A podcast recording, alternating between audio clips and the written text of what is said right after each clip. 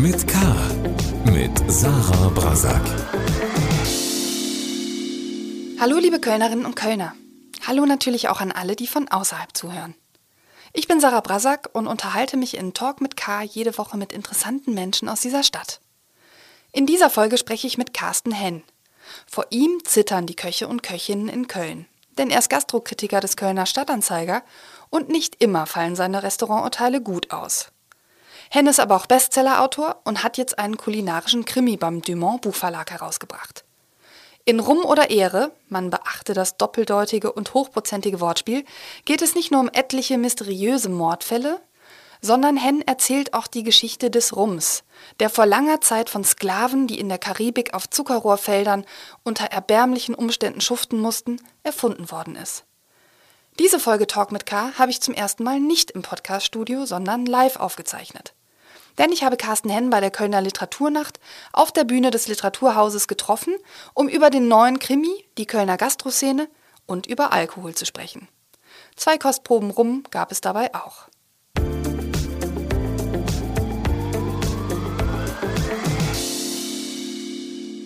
Herzlich willkommen, Carsten Henn. Danke, freue mich hier zu sein. Heute gab es einen Verriss äh, ähm, ja. zu einem neuen Restaurant, muss man sagen. Ich gehe da nicht ins Detail. Ähm, und ich freue mich halt immer, dass ich ein paar Tage schon vor Druck dann das Privileg habe zu erfahren, äh, in welchem Restaurant ich also unbedingt eine Reservierung abschließen muss.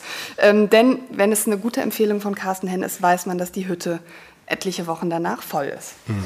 Ja, heute sprechen wir aber weniger übers Essen, sondern vielmehr übers Trinken und natürlich Literatur. Und ich finde, beides passt ja grundsätzlich schon sehr, sehr gut zusammen. Aber ich finde bei dir nochmal im Besonderen natürlich, weil du hast ja mal wieder einen kulinarischen Krimi rausgebracht. Und kulinarisch heißt in dem Fall trinken.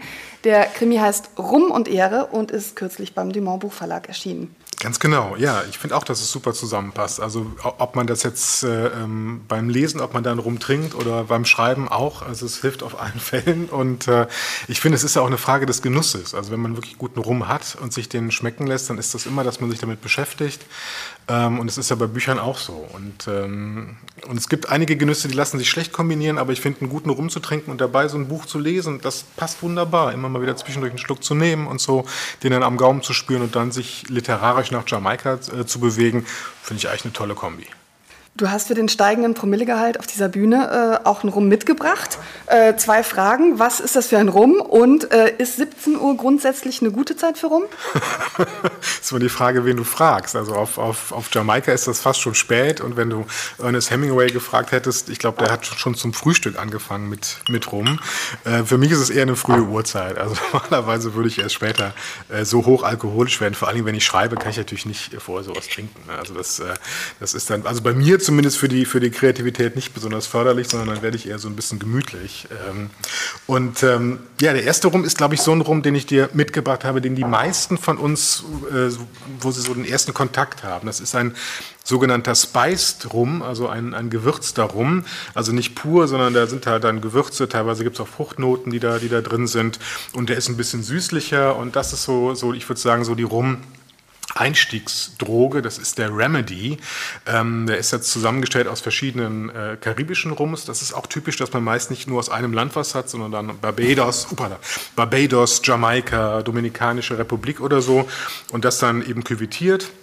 Und dann kommen noch ein paar Gewürze dazu. Insofern, cheers. Cheers. Es tut mir ein bisschen leid, dass wir Ihnen jetzt hier was vortrinken, aber wenn Carsten Henn meint, mir einen Rum servieren zu müssen, sage ich natürlich nicht nein. Und nachdem ich natürlich sein Buch auch schon gelesen habe, wo man wahnsinnig viel ja auch über die Geschichte von Rum erfährt und über alle möglichen Rumsorten, ähm, bin ich natürlich auch extrem neugierig. Wie ist das denn, wenn du jetzt ähm, sage ich, ich stelle mal eine Frage, bevor ich dann probiere. Ähm, wenn man jetzt äh, Lust hier in Köln auf Rum hat, welche Cocktailbar würdest du nur empfehlen? Oh, wir haben ja super Cocktailbars. Also das muss man sagen, da ist Köln ja ganz, ganz weit vorne. Also ich bin gerne im Little Link, früher war ich gerne im Bayleaf, das gibt es ja jetzt nicht mehr, aber der Mike, der Barkeeper, ist wohl demnächst, wenn ich es richtig gehört habe, im, im, im ABS dann, dann tätig. Ähm, und also da sind wir super gut aufgestellt und ähm, also wir sind echt eine Cocktailstadt, finde ich, in, in Köln.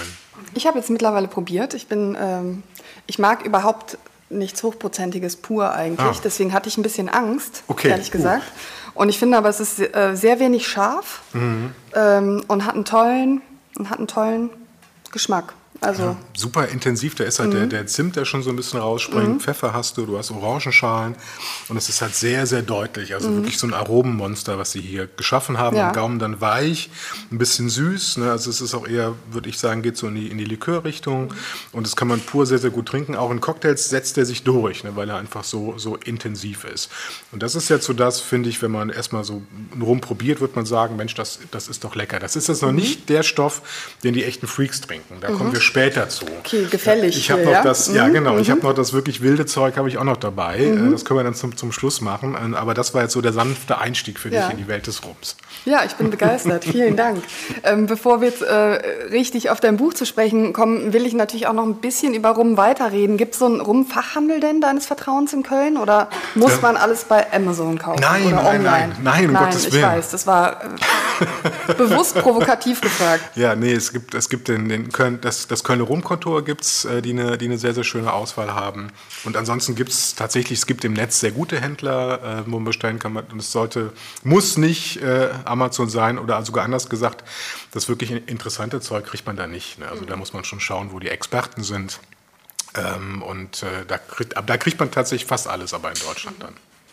Dein letzter kulinarischer Krimi hieß ja Gin des Lebens und handelt, wie der Name schon sagt, von Gin. Und jetzt, das war ja auch ein Trendgetränk, äh, hm. was du da ein bisschen aufgegriffen hast, ist es vielleicht sogar ein Stück weit immer noch, ist auf jeden Fall immer noch sehr, sehr populär. Ja. Jetzt ist es Rum geworden. Was fasziniert dich an Rum? Ähm, Rum ist einfach ein unglaublich verrücktes Zeug, finde ich. Also bei, bei Gin merkte ich, das ist eine Frage der Rezeptur. Ne? Du hast dieses Alchemistische. Einmal die richtige Rezeptur finden, dann ist sie quasi immer wieder herstellbar und so. Und Rum ist, ist, ist äh, anarchisch. Also jedes, jedes Land macht so ein bisschen anders. Äh, du hast manchmal Zuckerrohrsaft, also das Frische, dann hast du Zuckerrohrsirup, dann hast du Melasse, was eigentlich so das Abfallprodukt der Zuckerproduktion ist. Die einen brennen das in, in äh, kontinuierlichen äh, Brennblasen, die anderen in diskontinuierlichen. Der wird äh, nachgelagert oder nicht nachgelagert, er wird gewürzt oder nicht. Ähm, es, es, ist, es ist so konfus. Also wenn man in diese Welt des Rums eintritt, dann merkt man, das ist eben nicht reglementiert. Das hat aber auch was Schönes.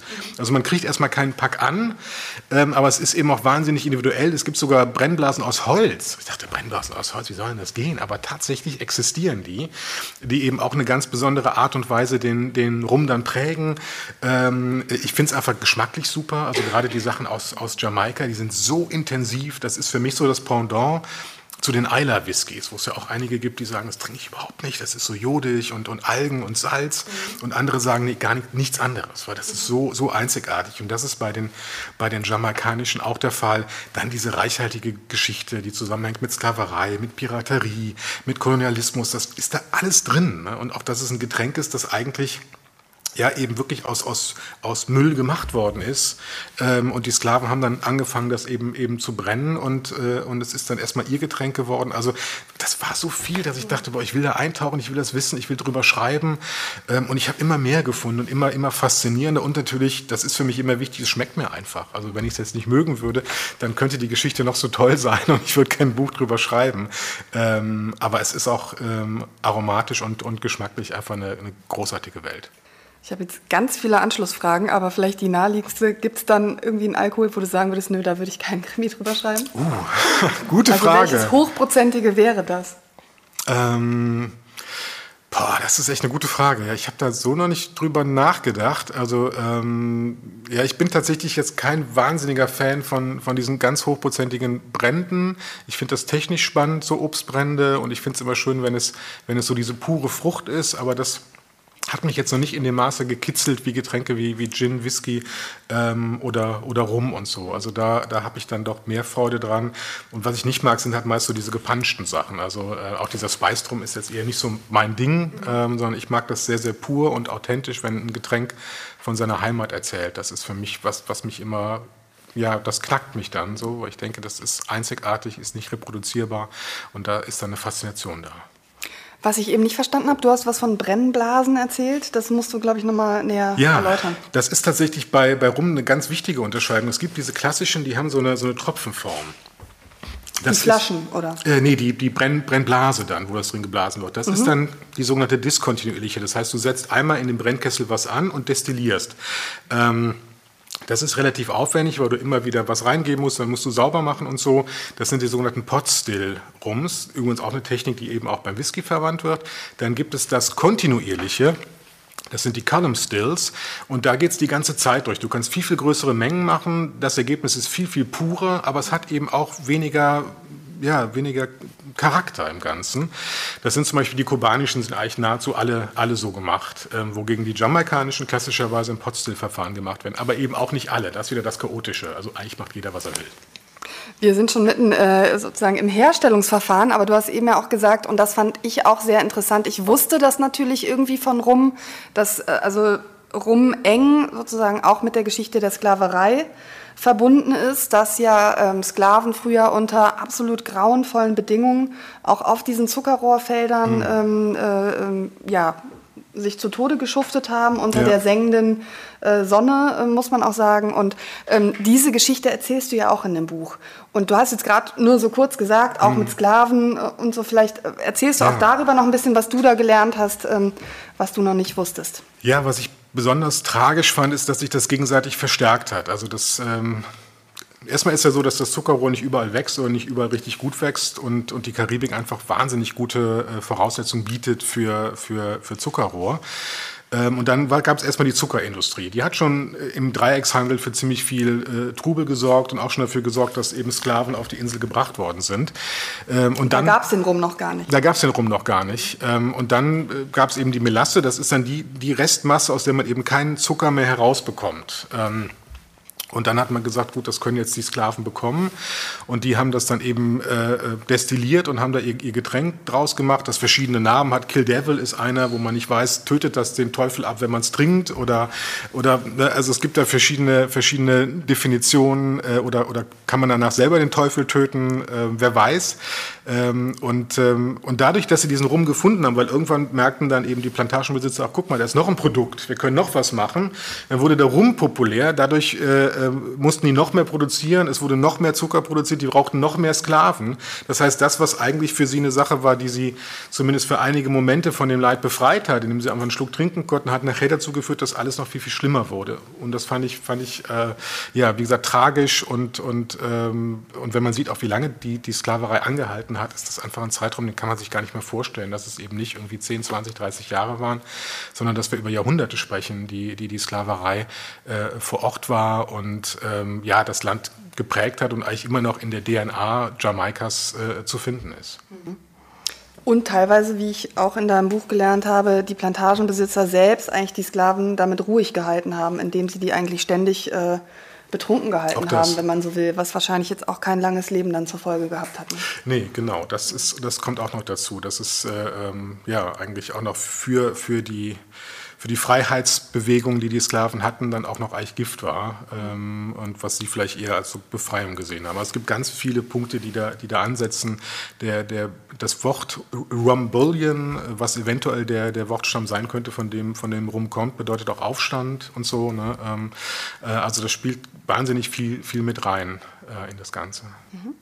Kommen wir auf dein Buch zu sprechen. Ähm, ich könnte den Krimi jetzt hier natürlich kurz zusammenfassen, aber viel schöner ist es ja, wenn der Autor das persönlich macht. Worum geht es in Rum oder Ehre? Ähm, es geht zentral um einen Mann, Martin Störtebecker heißt er, ist 72 Jahre alt aus Flensburg, der, der deutschen äh, Rum-Hauptstadt. Und der macht sich auf die Suche nach seinem verschollenen Bruder. Der ist also vor, vor 20 Jahren äh, nach Jamaika gegangen, weil er dort lernen wollte, wie die Jamaikaner den Rum machen. Ähm, und äh, nach zwei Monaten hat man nie wieder was von ihm gehört. Und ähm, ja, jetzt gibt es halt so einen Anlass, also sein, sein bester Kumpel Lasse sagt, geh endlich. Ähm, und, und er sagt ihm aber auch, ich glaube, deinem Bruder ist damals was passiert. Also es gibt da ein Mysterium, es gibt ein Verbrechen und die Polizei auf Jamaika kümmert sich nicht drum. Du musst das machen. Also der Einzige, der klären kann, was mit deinem Bruder passiert ist, äh, ob der noch lebt, ähm, das bist du. Und tatsächlich, so nach einigem Zögern, macht er sich auf den Weg äh, nach Jamaika ist auch schon ein bisschen gebrechlich, also ist das wirklich eine anstrengende Reise für ihn und äh, besucht dann da Distilleries und, und verfolgt so ein bisschen den Weg, von dem er damals weiß, dass sein Bruder an diesen Stellen war, um zu gucken, ob es noch irgendeinen Hinweis auf ihn gibt. Und dabei lernt er ganz, ganz viel über Rum, über Jamaika, auch über sich selber. Ähm, und äh, ja, es gibt auch eine Mordserie, also direkt in der ersten Distillery, äh, in, in der ist nämlich äh, Hampton Estate, die gibt es auch wirklich. Also alle Distilleries, die ich im Roman nenne, gibt es tatsächlich so. Ähm, wird ähm, der Kellermeister äh, umgebracht. Und äh, damit fängt dann der Krimi so richtig an. Ja, und das wird nicht der einzige Tote in diesem Krimi bleiben. Das äh, kann man an dieser Stelle verraten. Also es gibt wirklich etliche äh, Menschen, äh, Männer wie Frauen. Äh, ich war gerade, oder nur Männer, Männer wie Frauen, ja, Männer doch. Wie Frauen, ja, ich komme ne? immer durcheinander, wenn es so mehrere Tote genau. sind. Die dran glauben müssen. Und wir reden hier auch nicht nur über traditionelle Todesarten wie Schüsse, sondern es ist auch, ist auch wieder einmal Gift im Spiel. Und ja. zwar auch ein ziemlich besonderes Gift. Stimmt, ich ja. gefragt, wie, wie ist der Carsten darauf gekommen? Das war sehr, sehr aufwendig, weil normalerweise gibt es für Kriminalschriftsteller gibt's Bücher, eigentlich sind die alle englisch, da kannst du nachschlagen, äh, mit welchen Giften oder welchen Todesarten du Leute umbringen kannst und wie die Leichen aussehen. Oder auch, was dann der Gerichtsmediziner sagen würde, damit du in deinen Büchern das alles exakt beschreiben kannst. Kann auch jeder kaufen. Ist jetzt nicht so ein Geheimwissen, so wie im magischen Zirkel, dass das dann nur irgendwie die Mitglieder bekommen könnten. Man kann das ja vorher schlecht irgendwie nachmachen als Autor, um zu gucken, wie das dann ist ist. Ne? Ich will ja. mir das nicht ja. ausmalen, dass das mhm. Kolleginnen und Kollegen machen. Ja.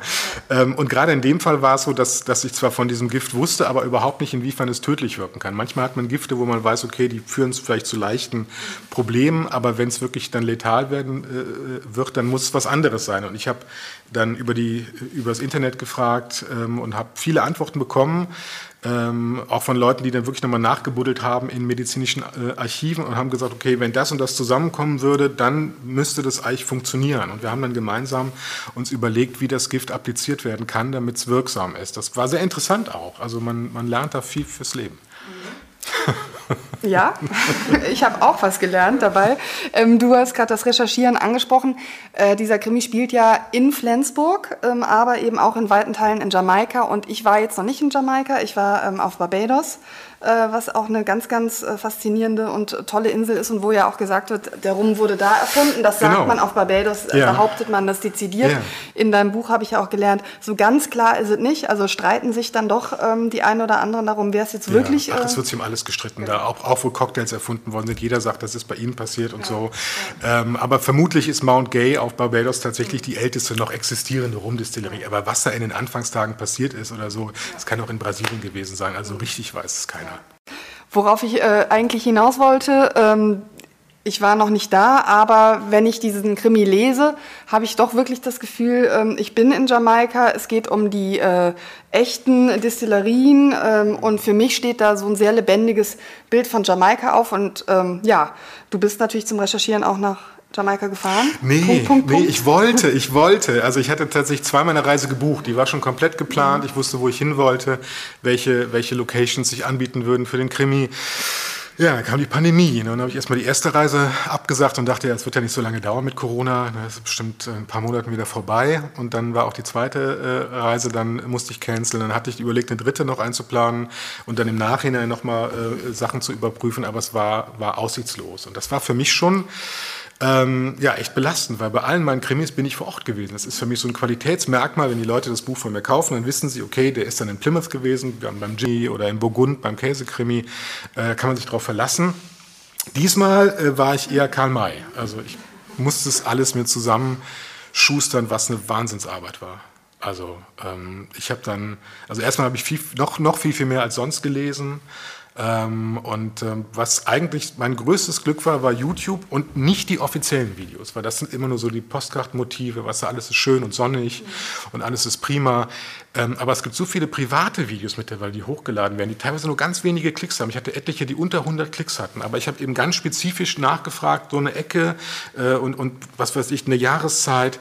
Und dann findet man was. Also es gibt zum Beispiel eine Fahrt, die wird auch im Roman beschrieben, zur Hampton Distillery.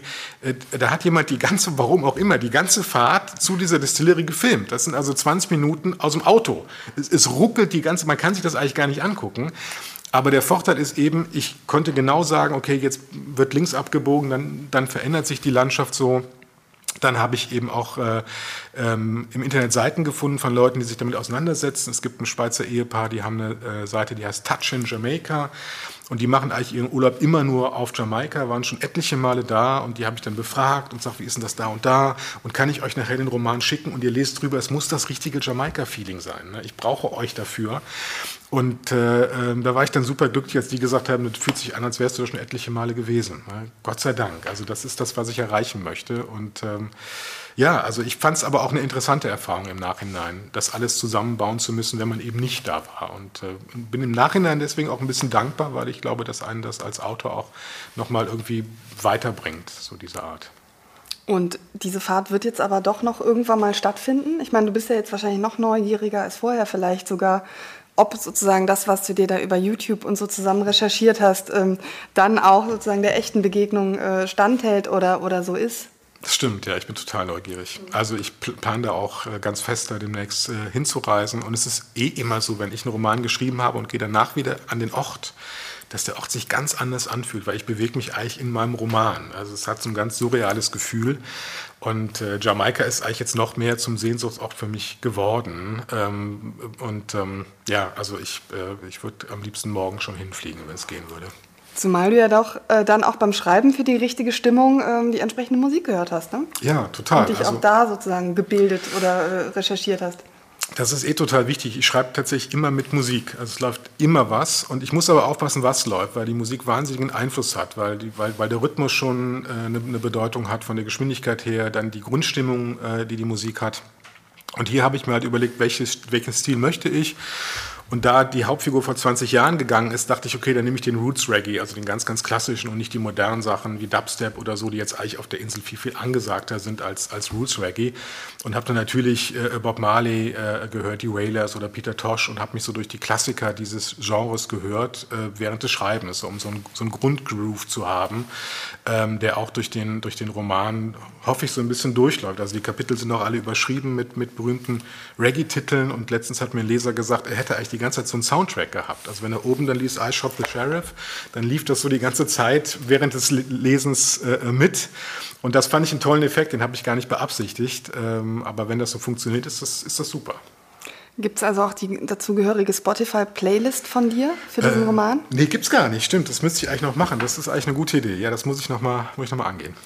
Oder ein, ein Fan äh, übernimmt das für dich. Das könnte natürlich auch noch passieren. Das wäre auch super, ja. Neben Jamaika gibt es Flensburg und also ich war noch nie in Flensburg und habe mich auch noch nicht sonderlich mit Flensburg beschäftigt. Und ähm, man weiß jetzt aber, wenn man deinen Krimi gelesen hat, dass das eigentlich die deutsche Rumhauptstadt ist. Und ich habe mich gefragt, warum ist das eigentlich so? Unglaublich, oder? Also hatte ich überhaupt nicht mitgerechnet. Nachdem ich dann so recherchiert hatte und plötzlich schließe ich darauf und dachte, warum gerade Flensburg? Also gibt es eigentlich gar keinen, gar keinen auf, auf den ersten Blick ersichtlichen Grund. Ähm, es hängt damit zusammen, dass die früher zu Dänemark äh, gehört haben, ähm, also 18. Jahrhundert und dann äh, bis, bis es einen Krieg gab, Mitte des 19. Jahrhunderts. Und Dänemark hatte ein paar wenige äh, ähm, Kolonien äh, in der Karibik. Und nach Flensburg kam der Zucker, das war dann der Hauptumschlagplatz, äh, aber auch der Rum.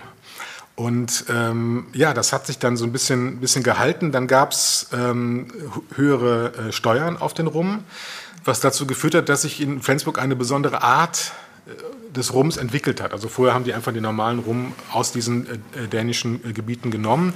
Dann waren die Steuern hoch und je mehr Rum man, man importierte, desto teurer wurde es. Was haben sie gemacht? Sie haben den Rum genommen und ihn gestreckt mit neutralem Alkohol und mit Wasser. Ähm, und das ist dann der sogenannte Rumverschnitt, der auch heute noch erzeugt wird.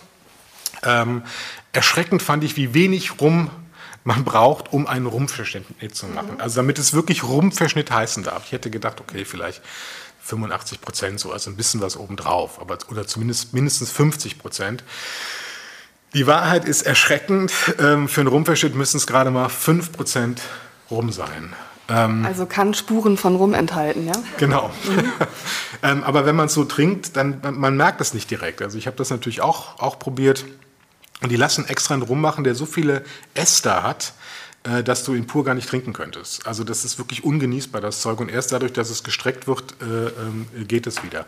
Naja, und das ist eben so die Tradition. Die hatten eine Zeit lang über 20 äh, Rumhäuser da die auch sehr, sehr bekannt waren. Und ähm, heute gibt es nur noch ähm, zwei, äh, mehr oder weniger. Die einen machen also so, eine, so einen Spice drum, wie wir ihn jetzt äh, hatten, Spice und Flavored. und die anderen machen halt einen Rumverschnitt, ähm, aber spielen jetzt eigentlich äh, in, in, Deutschland in der, in der Rumszene keine, keine große Rolle äh, mehr. Aber es gibt noch eine eine Rummeile, die kann man erwandern, wo die alten Handelshäuser sind, wo man eben auch an diesen beiden äh, Rumhäusern noch vorbeigeht, die noch existieren. Es gibt ein Rummuseum im Schifffahrtsmuseum Flensburg, das ist auch ganz schön gemacht und mit so einer, mit so einer Multimedia-Installation ähm, und so. Also das, da ist die Geschichte immer noch so ein bisschen, bisschen lebendig, äh, der Rumstadt. Und eine Rumregatta gibt es, äh, die findet jedes Jahr auch, auch statt. Und gibt es dann analog zum Schokomuseum hier in Köln im Rummuseum dann anschließend die Cocktailbar, wo man die Cocktails trinken kann? Das wäre super, ja, oder so ein Rumbrunnen oder so. Genau. äh, nee, ich habe da nichts gekriegt. Also, die müssen mal nach Köln kommen und sich das abgucken. Ja. Das, äh, das ich, geht gar nicht anders. Ich glaube, das wird die Besucherzahlen ziemlich nach oben treiben. Wenn du jetzt so einen Rumcocktail trinkst, es gibt ja in diesem Buch wirklich auch jede Menge Rumcocktail-Rezepte. Ja. Ähm, den einen oder anderen davon möchte ich unbedingt nachmachen. Was ist äh, dein Lieblingsrum-Cocktail oder ist das auch eine Frage der Uhrzeit? Auf jeden Fall. Frage der Uhrzeit, Frage der, der Gelegenheit. Also was ich, was ich was ich jedem nur empfehlen kann, weil ich glaube, wir haben den falschen Eindruck, ist mal einen richtig guten Pina Colada zu trinken. Wir kennen das alle nur mit Sahne oder Kokosnusslikör. Das ist so das, wie es hier gemacht wird. Das ist aber die billige Variante. Und mal einen guten zu trinken, also wirklich mit Kokosnusscreme und Ananassaft und Rum und gar nicht mehr Zutaten, dann merkt man, warum es eigentlich so ein berühmter Cocktail ist. Weil das, das ist frisch, das ist trotzdem cremig, nicht ganz so cremig wie mit, wie mit Sahne. Ähm, und das ist wirklich faszinierend, was diese drei Zutaten da zusammenbringen. Also das würde ich jedem empfehlen, einfach das mal, das mal machen. Kann man auch den, den Barkeeper oder den Barchef seines Vertrauens ein bisschen mit kitzeln und sagen, mach das doch mal. Ähm, und was ich immer mag, äh, ist tatsächlich Mai Tai, also sehr, sehr, sehr, sehr aufwendiger äh, Cocktail, den man ja auch häufig in diesen Tiki-Bechern bekommt. Und das ist dann äh, sehr, sehr fruchtig auch, macht auch jeder so ein bisschen anders. Aber finde ich auch einen sehr, sehr hedonistischen Cocktail einfach. Und äh, das ist einfach purer, purer Spaß. Man merkt nicht mehr so wahnsinnig viel von dem Rum dabei. Also es muss jetzt auch kein, kein Spitzenrum sein, den man da benutzt, aber es ist einfach ein toller Drink. Hedonistischer Cocktail finde ich fantastisch, habe ich in dieser Kombination so noch nie gehört, die beiden Wörter, aber das merke ich mir auf jeden Fall. Ich gestehe, ich habe natürlich früher auch Pina Colada getrunken als Jugendliche und natürlich war da jede Menge Sahne drin ja. und ich fand es sensationell und ich habe aber so ein bisschen auch abgespeichert, das ist so das, was ähm, Frauen trinken das ist so ganz gefällig und so weiter. So wie du das jetzt sagst, ähm, ist das wirklich ein Klassiker und ähm ja, ach, ich finde diese ganzen Einteilungen, das trinken Männer, Frauen, finde ich, find ich eh albern. Also ich trinke manchmal total gerne süße Sachen, wogegen meine Lebensgefährtin manchmal dann eher die, die, die härteren Drinks irgendwie zu sich nimmt, aber ich will mich da auch nicht einschränken lassen. Also manchmal muss es einfach ein Pina Colada sein und dann will ich auch nichts anderes. Ja. Ähm, ich würde mit dir gern über den Schreibprozess sprechen. Also ich habe jetzt gelernt, du wusstest eigentlich vorher auch nichts über Flensburg und in Jamaika war es da auch noch nicht gewesen. Das war also jetzt nicht die Inspiration, dass du da von Reisen kamst. Und trotzdem hast du dir ja dann irgendwann mal gesagt, ich schreibe jetzt einen äh, Krimi über Rum. Und da frage ich mich ähm, erstmal, weil die ja immer so schöne Titel haben, Gin des Lebens, Rum oder Ehre, steht da eigentlich dieser Titel zuerst, weil du denkst, so, hm, das fände ich cool, oder ähm, äh, steht sozusagen der Alkohol dann zuerst und dann beginnt die Recherche? Also es fängt alles mit dem Alkohol an, ja, das ist so. Und dann, es muss eine Faszination da sein, dass ich sage, da möchte ich mich jetzt mit, mit auseinandersetzen. Es ist, ich, ja, ein bisschen miss, missbrauche ich die Form des Romanschreibens dafür, dass ich mich einfach tiefer mit so einem Thema beschäftigen möchte, weil das öffnet ja auch Türen. Wenn du jemandem sagst, ich schreibe einen Krimi drüber, können Sie mir ein bisschen was erzählen, beim Gin war es auch so, dann sagt dir so ein Brennmeister auch ein paar Sachen, die er vielleicht ansonsten nicht preisgeben würde. Und sagt, okay, immer das könntest du erzählen, da kann der den des, deswegen umbringen und dann kommen so ein paar Geheimnisse raus. Also es ist ein, ist ein ganz anderer Zugang, den man hat und das, das finde ich ganz toll. Ne? Und das ist auch beim, beim Rum so gewesen. Und dann überlegt man natürlich einen Titel, was ganz wichtig ist. Jeder Verlag will natürlich einen knackigen Titel haben. Der kam hier relativ schnell, äh, dass, wir den, dass wir den gefunden haben. Und dann gibt es halt erstmal so diese Grundsatzrecherche, äh, äh, historisch von den Zutaten her. Und dann stellte sich halt Flensburg raus. Und dann dachte ich zuerst, also Gott, ich muss auf die, äh, auf die ehemaligen äh, dänischen Kolonien fliegen. Das sind wirklich winzige Inseln, wo man ganz, ganz schwer hinkommt. Und dann sah ich aber, las ich weiter und merkte, okay, irgendwann brauchten sie eben diesen Rum für den Rumverschnitt. Und der intensivste Rum, den es in der Karibik gibt, der kommt von Jamaika. Ich dachte, wunderbar dann ist es Jamaika. Also im Rennen war vorher auch Kuba, weil Kuba interessiert mich auch schon seit Jahren, wollte ich immer schon mal hin. Ist so ein bisschen Sehnsuchtsort seit damals Buena Vista Social Club, da ich dachte, das möchte ich einfach mal erleben. Und die waren lange Zeit äh, zu, zusammen im Rennen, aber ähm, je mehr ich mich damit beschäftigte, desto mehr merkte ich, es muss eigentlich Jamaika sein. Es führt da gar keinen Weg dran vorbei. Was macht einen guten kulinarischen Krimi aus? Ähm, Die das, eine Million Dollar Frage. Dass das Kulinarische nicht bloß Deko ist. Also es gibt ja manchmal äh, Figuren, wo man, wo dann was Kulinarisches vorkommt und man denkt, das ist jetzt einfach nur also das soll die irgendwie vom Charakter her zeichnen, aber es macht eigentlich gar nichts mit ihnen. Oder derjenige weiß nicht genug über Kulinarik, um zu wissen, wer was isst oder was trinkt. Ähm, und ich finde, es muss essentiell für den Fall sein. Also es darf nicht irgendwie das Puder sein, sondern es muss um Rum gehen oder um Gin gehen. Und dann ist die Frage, was macht das Getränk eigentlich aus? Also was ist der Kern? Nicht nur der Geschmack. Also Rum ist das Getränk der Außenseiter. Ähm, der Piraten. Also ich habe irgendwann gemerkt, dass die, dass die Figuren, die ich im Roman habe, eigentlich auch eine super Piratenmannschaft geben würde. Viele stehen so am Rand der Gesellschaft. Das ist dann wieder das Thema, dass es eben eigentlich ein Abfallprodukt war. Äh, meine Hauptfigur ist auch arm. Also auch dieses Thema spiegelt, spiegelt sich darin. Und ich finde, das kulinarische Thema muss den Roman auf ganz vielen Ebenen durchdringen. Und dann ist es für mich ein, ein guter kulinarischer Roman, der nicht einfach nur versucht, ah, jetzt mache ich irgendwas über rum oder so, ähm, sondern es ist, es ist dann eben viel, viel mehr. Du legst ja einen geradezu unheimlichen schreiberischen Fleiß an den Tag. Also es kommt jedes Jahr mindestens ein neues Buch von dir heraus. Ich habe das Gefühl eher drei, aber Gefühl, also mindestens eins. Und jetzt einfach mal für alle gefragt, ähm, die an Prokrastination leiden, ähm, lieber zum Kühlschrank gehen, ähm, wenn und so weiter, alle kennen das, oder Schreibblockaden, äh, sozusagen, egal ob sie ein Buch schreiben oder was anderes. Was ist dein Geheimnis? Ich bin aber auch ein großer Prokrastinierer und der Kühlschrank ist auch viel zu nah für mich. Ähm, ja, ich, also zum einen ist es so, dass es, also manchmal wirkt es so, ähm, weil die Verlage unterschiedliche Vorlaufzeiten haben. Also wenn der eine Verlag zwei Monate hat, der andere hat acht, dann kommen die Bücher relativ nah beieinander, obwohl beim Schreiben tatsächlich vielleicht ein Dreivierteljahr oder so oder ein Jahr dazwischen war. Und ich brauche eigentlich pro Roman ein Jahr. Aber es gibt eben die Phase zu Beginn, wo ich erstmal sondiere, mich eintrinke, mich einlese, Filme gucke. Ich habe sogar ein Ohnsorg-Theaterstück über rumgeguckt. Ich dachte, vielleicht kannst du es gebrauchen. Ne? Die haben mal eins gemacht. Ähm, und dann gibt es zum Schluss den, wo ich das Ganze überarbeite. Das sind Phasen, wo ich auch in anderen Romanen arbeiten kann, wo es sich über, überlappt. Die eigentliche Schreibzeit, wo ich jeden Tag schreibe, ich bin auch gerade wieder mitten in, einem, in der Schreibzeit drin, ich, jeden Tag muss ich daran arbeiten, damit ich im Fluss bleibe. Da bin ich dann nur an einem Projekt dran. Da, da bin ich dann ganz intensiv in dieser Welt. Und ich glaube, deswegen wirkt das einfach so. Und es gibt natürlich auch kleinere Projekte. Also es, es gibt, jetzt demnächst kommt zum Beispiel raus 111 Weine aus aller Welt, die man getrunken haben muss. Das ist so Wissen, das ich über die letzten Jahrzehnte mir zusammengetrunken habe und, und jetzt einfach mal in so ein Buch gegossen habe das war eigentlich schon da, äh, das Ganze. Und eben jetzt, der, der, Buchspazierer ist vor kurzem rausgekommen. Das ist eigentlich ein Roman, der fast über sieben, acht Jahre gewachsen ist und so. Und dann, dann kommt er in demselben Jahr raus wie auch äh, der, der Gin des Lebens im Frühjahr, obwohl sie eigentlich ganz anders in meiner persönlichen äh, Biografie angeordnet sind. Und ähm, ja, ich ähm, glaube, ich, glaub, ich habe kein Geheimnis und ich denke immer, ich könnte noch mehr machen, aber das äh, ja, ich glaube, das ist, äh, ich glaube, die Dinge brauchen noch Zeit. Ich glaube, das ist das Wichtige. Ich merke, man muss Romanen die Luft lassen, sich entwickeln zu können. Ähm, also ich schreibe zwar jeden Tag, aber ich habe jetzt keine festgeschriebene Menge. Wenn ich merke, du kommst nicht weiter, dann ist meist der Grund dafür, dass ich irgendwas nicht durchdacht habe. Und dann muss ich einfach warten und irgendwann fällt mir auf, äh, das ist also keine wirklich Schreibblockade, sondern eher, dass es so langsamer wird. Und die Zeit braucht der Roman dann auch. Die muss man dem geben.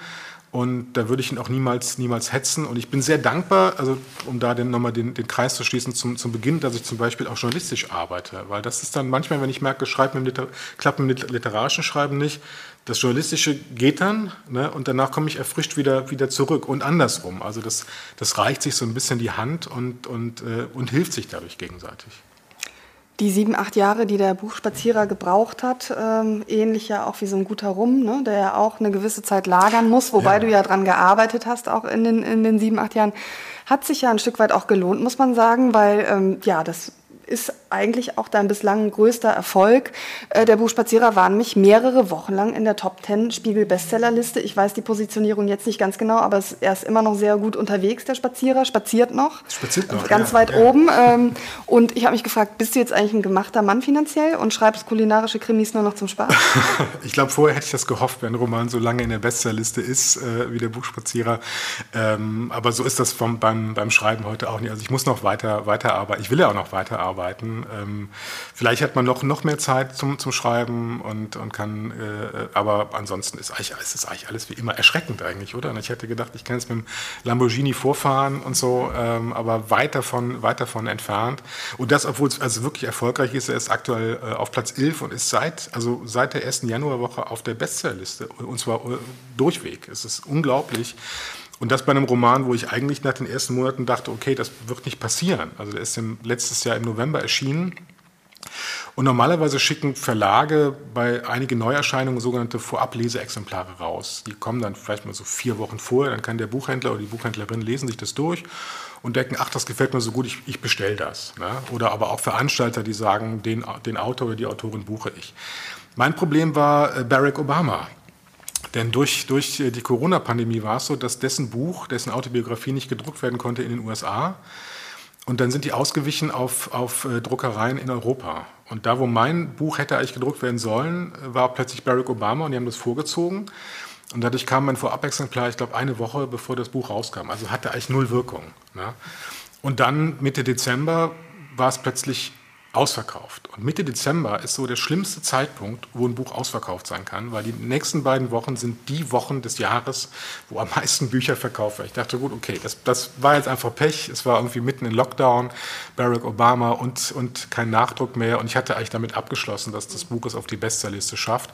Und dann erste Januarwoche wirklich aus dem Nichts, es ist drauf und seitdem geblieben. Ähm, ja, wie es manchmal so läuft. Ne? Also was war nicht planbar, war nicht, war nicht zu erwarten, umso schöner.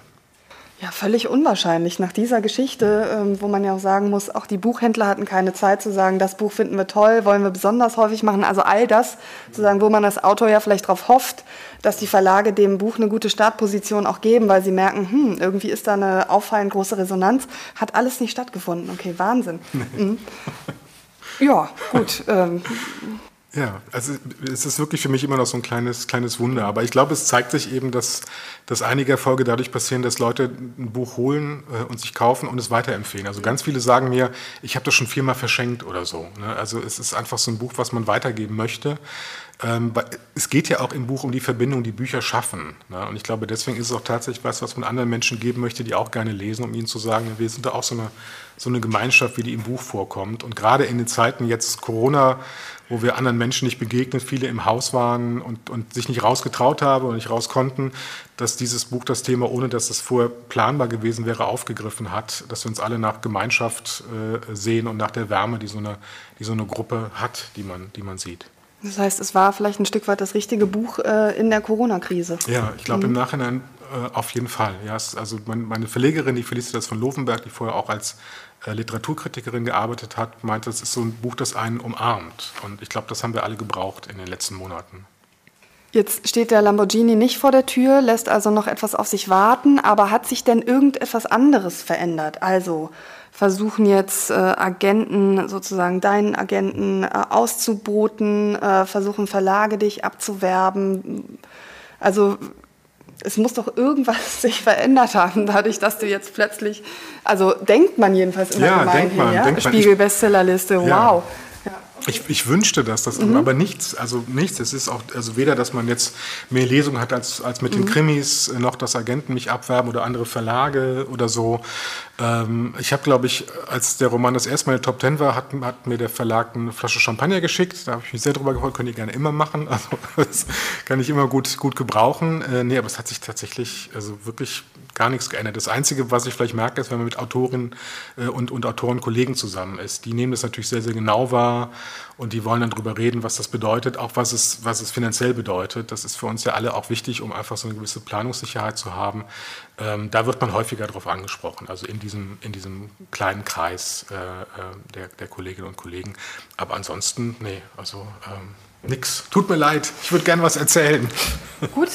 Ähm ja, ich, dann ist die Spiegel-Bestsellerliste vielleicht auch nicht mehr das, was sie mal war. Oder ich habe einfach immer was völlig Falsches von ihr vermutet, nämlich, dass man, wer da draufsteht, praktisch äh, zum Star mehr oder weniger wird. Aber jetzt ist ja der Literaturbetrieb so gestrickt, dass das, was in den äh, Bestsellerlisten steht, ähm, oft nicht gerade das ist, was im Feuilleton steht. Ähm, und du bist ja sozusagen ein Mann, äh, der sich auf sehr, sehr gute Unterhaltung versteht, aber jetzt sozusagen nicht für das hohe Literaturfach ähm, steht. Auch wenn du jetzt parteiisch bist, ähm, ärgert dich das, dass ähm, ähm, diese Literatur, diese Art von Literatur vom Feuilleton äh, oft schlicht und ergreifend ignoriert wird? Ich glaube, wir sind in Deutschland da besonders streng mit der E- und U-Unterscheidung. Und ähm, ich, ich äh, habe eigentlich oft mit, mit äh, britischen Autoren Autoren zu tun. Gibt es auch viel, viel mehr Literatursendungen im Fernsehen zum Beispiel. Ähm, und da wird das anders gehandhabt. Und ich glaube, ich würde mir das ein bisschen auch wünschen, dass auch ein Roman, der sagt, ich, ne, ich will unterhalten, ich muss jetzt nicht besonders hermetisch sein oder so ähm, oder, oder stilistisch ungewöhnlich, äh, sondern sich versucht auf eine sehr klare Linie. Also mir geht es eigentlich auch, wenn ich Essen bewerte, ich mag es immer sehr gerne, wenn, wenn Köche nicht versuchen, ganz viel drumherum zu machen, sondern eine klare Linie haben, sehr, sehr präzise sind mit guten Zutaten. Und ich glaube, so ein bisschen ist das, wie ich auch schreiben möchte. Ich will, ich will verständlich sein. Mir ist das ganz wichtig, den, den Leserin, äh, die, die, Leserin, den Leser direkt zu erreichen ähm, und, und dass sie eigentlich vergessen, dass sie ein Buch lesen. Und dafür muss man halt, finde ich, auf eine gewisse Art und Weise schreiben. Ähm, klar, Zuspruch ist immer schön, ähm, aber ich verstehe auch, wie die Mechanismen im, im, deutschen Markt sind, dass man dann eben von dem einen oder anderen äh, Kollegen äh, ähm, zerrissen wird und so. Ähm, ob das die richtige Art und Weise ist, mit Literatur umzugehen. Wir hatten ja in der Szene auch diese große Diskussion um Dennis Schecks äh, Sendung mit, dem, mit den Büchern, die dann mit einem Blitz äh, in Rauch aufgegangen sind, wo dann so große Autorinnen wie Christa Wolf dann äh, auch dran glauben mussten. Ähm, ob das die richtige Form ist, lasse ich mal dahingestellt. Ich meine, der, der, Sender wird wahrscheinlich die, die Hoffnung gehabt haben, dass sich dann mehr Leute für Literatur interessieren, wenn man, wenn man sie zerreißt. Ich glaube, dass das nicht so ist. Ich glaube eher, wenn man Bücher äh, aus dem Herzen empfiehlt, die einem, die einem wichtig sind, die man gut findet, dann, dann überträgt sich das. Ähm, ich glaube, dass diese Verrisse nicht dazu führen, dass mehr Leute lesen ähm, oder sich mehr für Literatur interessieren. So, also ähm, insofern, ja. Vor dem Buch ist nach dem Buch, äh, wie wir alle wissen. Ähm, an welchem Buch sitzt du derzeit oder was kommt jetzt äh, von dir raus? Äh, wird es ein weiterer kulinarischer Krimi oder wird es der Buchspazierer Teil 2? Die Frage gab es tatsächlich, ähm, ob ich davon eine Fortsetzung schreiben würde. Aber die Geschichte ist, ist beendet. Also ich hätte es ganz schrecklich gefunden, jetzt da äh, so einen zweiten Teil hinterherzuschieben. Vielleicht in 20, 30 Jahren könnte es sein, dass die weibliche Hauptfigur, die Shasha, die ist jetzt neun Jahre alt im Roman, dass es vielleicht eine Geschichte gibt, die ich über sie erzählen würde. Aber ähm, also das, wenn ist das ganz weit in der, in der Zukunft und auch überhaupt nicht geplant. Ähm, jetzt im Herbst kommt eine, ich glaube sogar jetzt nächste Woche kommt eine Sammlung von Kurzkrimis raus. Das sind so die, die, die besten Kurzkrimis, die ich in den letzten zehn Jahren geschrieben habe. Alle auch kulinarisch. Also das ist auch immer, dass es um gutes Essen, gutes Trinken geht. Das ist eine Sammlung im Dumont Verlag, die heißt Mordshäppchen. Und die Besonderheit ist, dass ich zu jedem Kurzkrimi noch den passenden Wein empfehle ähm, den man dazu trinken soll. Ähm, und ich schreibe am, am, Nachfolgeband vom Buch Spazierer, aber es ist ein ganz anderes Buch. Also ich denke, es geht, geht stilistisch so ein bisschen ähm, in die Richtung, aber ich wollte mich auf gar keinen Fall wiederholen, weil das kann eigentlich nur in die, in, in die Hose gehen. Man muss sich dann noch freischwimmen. Man muss die Geschichte erzählen, die man erzählen möchte, ähm, die, die in einem drin ist und raus, raus will. Und man, wenn man zu, also man, man darf nicht äh, auf den Markt schielen. Das, das funktioniert nicht. Ich meine, auch die Verlage, sie tun immer so, als wüssten sie, was ein Bestseller wird. Und Sie wissen es vielleicht, wenn Sie irgendein Buch machen, das genauso ist wie ein anderes. Also was weiß ich, so eine Reihe wie bis zum Abend, ich weiß gar nicht genau, wie die heißen, oder, oder äh, Fifty Shades of äh, was auch immer, dann wissen Sie, wenn ich sowas in der Art mache, dann wird es eine gewisse Verkaufszahl haben. Äh, also das klappt, aber bei allem anderen, man muss, man muss das schreiben, was einem wichtig ist. Das ist eigentlich, glaube ich, das Allerwichtigste. Ansonsten macht es auch keine Freude. Also ich will ja nicht irgendwie so, so eine Auftragsarbeit machen und so, sondern mir, mir, mir geht es ja um darum, die Geschichten zu erzählen, die ich erzählen kann. Du hast jetzt einmal zu viel über Wein gesprochen. Wir ah. sprechen jetzt also miteinander über Wein, ähm, weil du bist ja Buchautor, du bist Restaurantkritiker, du bist aber auch noch Chefredakteur des Weinmagazins Vinum, ja. gibst dann auch noch Bücher über Wein raus, wie ich gerade gehört habe, und besitzt auch noch einen Weinberg an der Mosel. Mhm. Und man muss ja sagen, zum Glück nicht an der A, denn dort kämpfen die Winzerinnen und Winzer ja gerade um ihre Ernte nach dieser ähm, Jahrtausendflut. Du hast ja einen sehr, sehr engen Draht auch ähm, zu den Winzerinnen und Winzern an der A. Wie geht's denen? Ähm, ja, es ist schon, es ist schon hammerhaft, also was, was die Flut da angerichtet hat. Auch die meisten Todesopfer waren im Ahrtal, also das ist da wirklich durchgerauscht, innerhalb kürzester Zeit auch. Also mir hat ein Winzer erzählt, er hätte abends noch geguckt und er konnte also der beim, beim Steigen wirklich zugucken, wie es immer höher ging. Und sie hatten wohl auch schon Hochwasser erwartet, aber es ging immer noch weiter, immer noch weiter. Ähm, und dramatische Szenen, die sich abgespielt haben beim Weingut Meier-Näkel, einem der berühmtesten Der A ist es so, dass die beiden Töchter sich dann auf den Baum gerettet haben, äh, neben dem Weingut, den, glaube ich, der Großvater mal gepflanzt hatte vor Ewigkeiten. Also damit eigentlich die, die, die Rettung seiner, seiner äh, Enkelin damals äh, angelegt hat und so. Und viele Weingüter, da ist da ist alles weg. Also die, die Flaschen sind, sind alle verschlammt, die werden jetzt als, als Flutwein verkauft, weil sie regulär eigentlich gar nicht mehr verkauft werden können. Die Fässer sind kilometerweit äh, ähm, äh, runtergespült worden, kaputt äh, auch. Ähm, das heißt, da ist, ist auch einfach eine ganze Menge Wein, die nicht mehr verkauft werden kann. Das Geld fehlt denen. Und dann haben wir halt ein feuchtes Jahr. Und wenn es feucht ist und warm ist, dann das ist die Hölle äh, im Weinberg. Da kann es in kürzester Zeit so gehen, dass man eben Pilzbefall hat und so. Äh, und jetzt äh, müssen die einerseits einen Wiederaufbau machen ihrer Weingüter und aber auch den, den Wein, den sie haben, verkaufen, um einfach Mittel zu haben. Sie müssen aber auch die ganzen Anträge stellen, um irgendwie Hilfen zu bekommen. Aber im, im Weinberg muss gearbeitet werden. Ne? Und teilweise fehlen ihnen die Rebscheren, ihnen fehlen die Maschinen, ihnen fehlen die Fässer, ihnen, ihnen fehlen die Räumlichkeiten. Es haben viele Winzer aus anderen Gebieten haben geholfen, haben ihnen Material besorgt. Es gibt viele Initiativen für Erntehelfer. Ich habe mich da auch bei einer eingetragen, äh, um, um da einfach mit anzupacken. Ähm, und da, da, passiert ganz, ganz viel. Ich glaube, wir dürfen die einfach nicht vergessen. Weil jetzt gibt es schon wieder die, die, nächste Krise und das nächste Krisengebiet. Das wird lange dauern. Und das, das Dramatische fürs Tal ist, dass sie eigentlich immer davon gelebt haben, dass Touristen kommen. Und wer will irgendwo Kur machen, wo, wo das Elend vor der Tür ist. Ne? Und wenn die, wenn die Leute nicht mehr kommen, nicht mehr in die Restaurants gehen, nicht mehr den Rotweinwanderweg wandern, äh, nicht mehr in die Hotels gehen, nicht mehr zum Winzer gehen, dann ist das auf lange Sicht für das, für das Tal einfach eine, eine Horrorvision. Und ich glaube, da müssen wir relativ schnell wieder so den Wechsel hinkriegen, dass man sagt, auch wenn es so ist, die freuen sich trotzdem, wenn ihr kommt, ihr müsst auch nicht mit anpacken. Aber wenn ihr da hingeht ne, und lasst doch euer Geld da und ihr könnt auch weiterhin schön wandern. Es ist ja nicht so, als ne, wäre es irgendwie in die Weinberge hochgestiegen, sondern es waren die, die im Tal sind.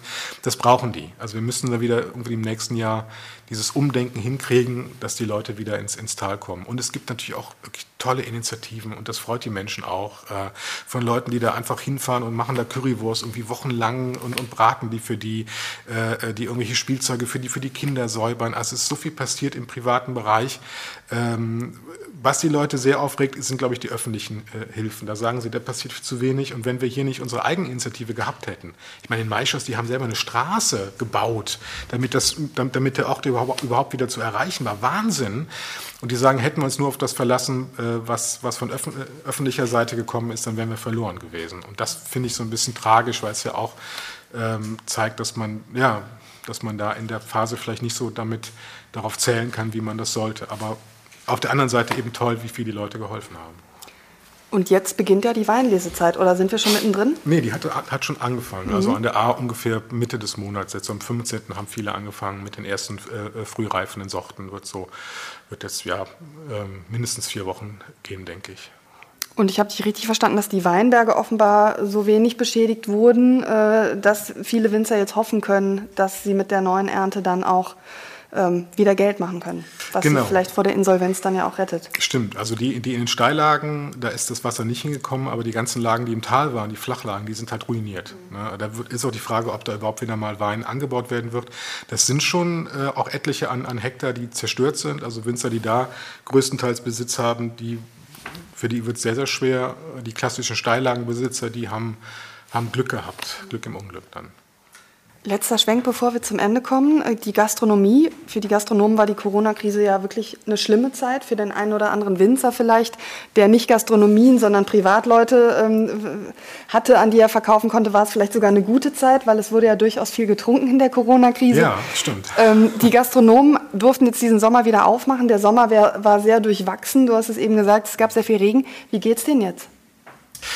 Ich glaube, bei den Gastronomen ist es so, dass tatsächlich die Hilfen ähm, gut angekommen sind. Also es, ich, ein Gastronom, der nicht klagt, ist kein Gastronom. Also das machen die eigentlich immer. Ähm, aber ich habe eben auch unter der Hand von einigen gehört, die gesagt haben, wir haben ja 25, 75 Prozent bekommen, das war schon super, dann Kurzarbeitergeld. Also da ist viel geflossen. Und auch wenn wir es in Köln sehen, ich glaube, zu Beginn der Pandemie dachten wir, da werden viele Läden zumachen. Wir haben wirklich Angst gehabt äh, um die kulinarische Szene in Köln. Und da muss man jetzt danach sagen, Gott sei Dank ist es überhaupt nicht so schlimm gekommen, wie wir befürchtet haben. Ähm, es gibt weiterhin eine, eine Zurückhaltung ähm, der Gäste. Das ist noch nicht wie, wie früher, auch die Unklarheit 2G, 3G, was auch immer. Das, ist, äh, das führt, führt weiterhin dazu, dass es eben nicht so sorglos ist. Ähm, aber ich würde aktuell sagen, wir wissen natürlich nicht, also abgerechnet wird in ein paar Jahren, aber dass es ein blaues Auge gewesen ist für die, für die Gastronomen, die auch teilweise gar keine Lebensmittel ziehen konnten. Also Spitzengastronomen, die sagen, ich kriege den Fisch nicht, den ich brauche, ich kriege das Fleisch nicht, das ist nicht da. Ne? Und das ändert sich jetzt gerade alles wieder. Und wir haben auch viele Neugründungen in Köln. Wahnsinn. Ne? Also wir werden, werden ein, ein Prunier äh, Kaviar-Restaurant haben. Äh, Julia Komp wird hier um die Ecke äh, äh neu eröffnen. Äh, das, äh, das Ito-Restaurant ist eröffnet worden. Das La Société ist umgebaut worden. Das Oxenclé hat ein neues, neues Konzept äh, gemacht. Da ist auch viel Geld geflossen. Also man sieht, da passiert was. Es ist nicht so, als würde die Szene irgendwie stehen bleiben, äh, sondern die, die geht nach vorne. Julia Kompf war ja vorher im Lokschuppen, ist jetzt umgezogen, übernimmt also das äh, Lacento. Was kann man da erwarten? Also Sahila soll ihr eigenes Restaurant heißen und es gibt ja eine Zweiteilung. Wenn wir jetzt hier schon in der Nähe sind, ordne das doch mal bitte ein und bewerte das vielleicht auch für uns. Ja, ähm, ich freue mich total drauf. Ähm, das Sahila war ja auch schon beim Lokschuppen geplant, später als absolutes Spitzenrestaurant. Aber wenn man im Lokschuppen gegessen hat, dachte man, wo will sie denn noch hin, weil der Lokschuppen schon so gut war. Ähm, ich glaube einfach, das ist gut, dass sie da ihr komplett eigenes Ding machen kann. Das Problem mit dem Mäzen oder dem Geldgeber im Hintergrund ist immer, dass sie können halt auch unzuverlässig sein. Am Anfang sagen sie, du hast freie Hand, du kannst alles machen und plötzlich wird dann wieder alles gedreht und man hat es nicht in der Hand. Jetzt ist das ihr Ding. Ähm, ich glaube, dass es einfach noch persönlicher von der Linie her werden wird. Ich finde es toll, dass sie daneben eben auch ein kleines Restaurant hat mit kleinen Speisen, wo man mal so einen Einstieg in diese Spitzenküche haben kann, weil das immer das Problem ist, es gibt so eine Schwellenangst, nee, Spitzenrestaurant ist mir zu teuer und so. Und das finde ich super, dass sie das macht. Ähm, ich glaube, die Räumlichkeiten werden toll werden. Der Innenhof war immer schon wirklich niedlich im, im Lacento. Ähm, und ich glaube, wir können da wirklich viel von erwarten und auch gerade mit der Zweiteilung kleine Speisen und Spitzenrestaurant mit wenigen Tischen, ähm, äh, wo man sich wirklich darauf konzentrieren kann. Ich meine, der Lokschuppen war groß, einfach muss man auch sagen. So viele Gerichte in absoluter Spitzenqualität zu machen, ist eine Wahnsinnsherausforderung. Wenn man weniger Tische hat, kann man sich dann noch mehr darauf konzentrieren. Ähm, ja, ich glaube, Köln hat echt Grund, äh, der Eröffnung entgegenzufiebern. Der Mäzen, auf den du angesprochen hast, das war eben der im Mülheimer Lokschuppen. Der hat sich vielleicht für alle, die das jetzt nicht mitbekommen haben, von Julia Kommt getrennt. Salopp formuliert, weil er eben einfachere Küche für den kleineren Geldbeutel wollte, wo man sich natürlich fragt, warum man dann eine ambitionierte Spitzenköchin äh, ja zuvor erst geholt hat. Jetzt wird ja am Lokschuppen unter neuer Leitung äh, gekocht. Äh, warst du schon da? Nee, noch nicht. Also wir, wir lassen da immer so ein bisschen den, den Restaurants so eine Einkochzeit. Also dass wir, dass wir nicht sagen, wir gehen am, am Eröffnungstag dahin. Ähm, das fände ich auch nicht fair, ähm, sondern man guckt eher so vier bis acht Wochen, gibt man den Zeit. Ich habe mir die Karte schon angeguckt, ich bin natürlich neugierig. Also immer wenn es eine Neugründung guckt, dann gucke ich direkt, was gibt es denn da und ist das vielversprechend oder nicht. Ich finde es jetzt eher öde, was da auf der Karte steht. Also das ist wirklich so diese, diese Allerwelts-Bistro-Küche, die so ein bisschen versucht, modern zu sein, äh, aber das ist eigentlich, ja, langweilig äh, von der Karte. Aber wenn es gut gekocht ist, dann kann es trotzdem sein, dass es überzeugt, wenn es frische Zutaten sind. Man kann auch langweilige Gerichte mit, mit Überzeugung und gutem Handwerk gut machen. Ähm, werde ich mir genauer angucken. Aber jetzt von der Karte her alleine würde ich jetzt nicht sagen, hurra, äh, da muss ich jetzt unbedingt hin. Ja, also direkt geradeaus, wenn ich äh, rausgucke über das Publikum, dann sehe ich Julia Komp, also mit ihrem neuen Restaurant dann. Links von uns ist das Wasserturmhotel. Da stand ja jetzt längere Zeit leer. Was passiert da jetzt? Soweit ich gelesen habe, wollen die oben in dem Bereich, wo früher das La Vision war, ähm, was er zu seinen besten Zeiten unter Hans Horber zwei Sterne hatte, wollen sie eine Bar machen. Äh, leider stand da jetzt nichts von einem, von einem Restaurant. Ähm, schade, weil einfach ist das eine tolle Location, gerade wenn man im Sommer draußen sitzen kann, über die Stadt gucken kann. Traumhaft. Da ist auch eine große Küche drin. Also ich würde mir wünschen, dass da vielleicht nochmal umgedacht wird und man diesen, diese Location, die ja eigentlich schon Tradition hat, fast für Köln, für, eine, für ein Spitzenrestaurant, das wieder, wieder zu nutzen. Wäre eigentlich schade, wenn das nur eine Bar ist, finde ich.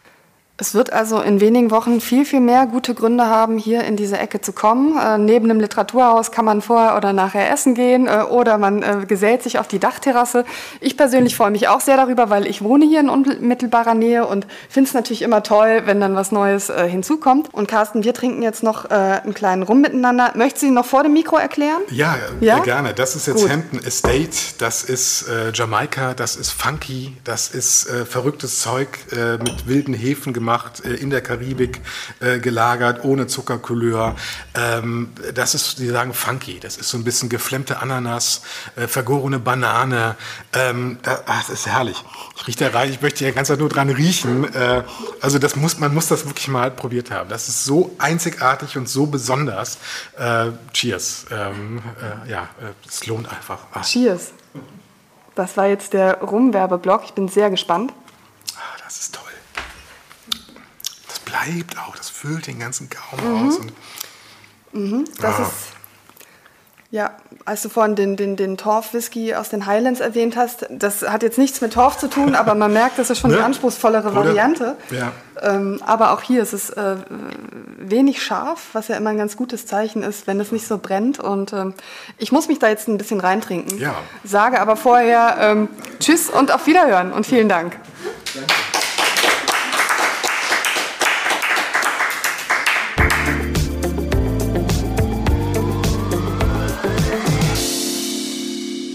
Möchte an dieser Stelle neben weiteren Folgen von Talk mit K unbedingt unseren neuen täglichen Podcast News mit K mit den wichtigsten Nachrichten des Tages aus Köln empfehlen. Die gesamte Podcast-Familie des Kölner Stadtanzeiger finden Sie auf unserer Internetseite, konkret unter ksda.de/slash podcast oder indem Sie das Stichwort Kölner Stadtanzeiger bei einer Podcast-Plattform Ihres Vertrauens eingeben. Mich erreichen Sie per E-Mail. Ich freue mich über Feedback oder Talkgast-Vorschläge unter sarah.brasak.dumont.de.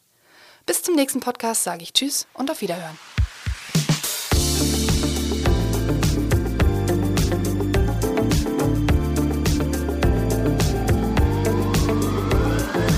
Talk mit K